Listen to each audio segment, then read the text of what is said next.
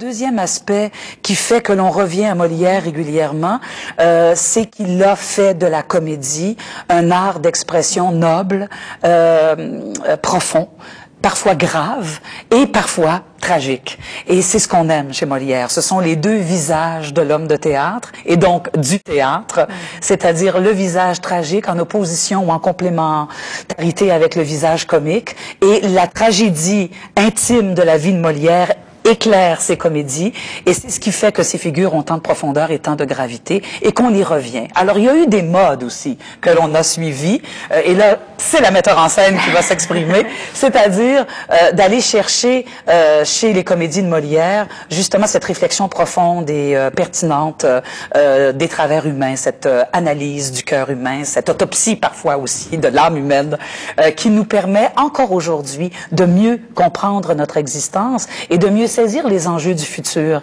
Et c'est pour ça que c'est un auteur dont l'immortalité est assurée, dont la pérennité est assurée également.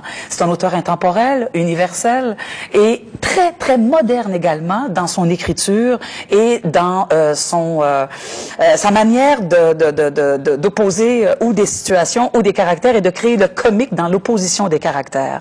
Et j'irais plus loin, je dirais que le comique de Molière est un comique subversif. Hein? On, on, analyse beaucoup la force du rire au théâtre. Qu'est-ce qui provoque le rire? Mhm. En fait, c'est la déstabilisation, c'est le déséquilibre.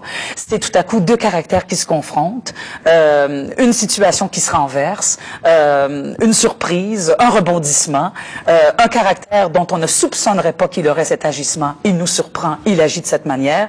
Et Molière est passé maître dans l'art mhm. de faire se confronter une complexité dans l'expression du caractère et de créer des surprises.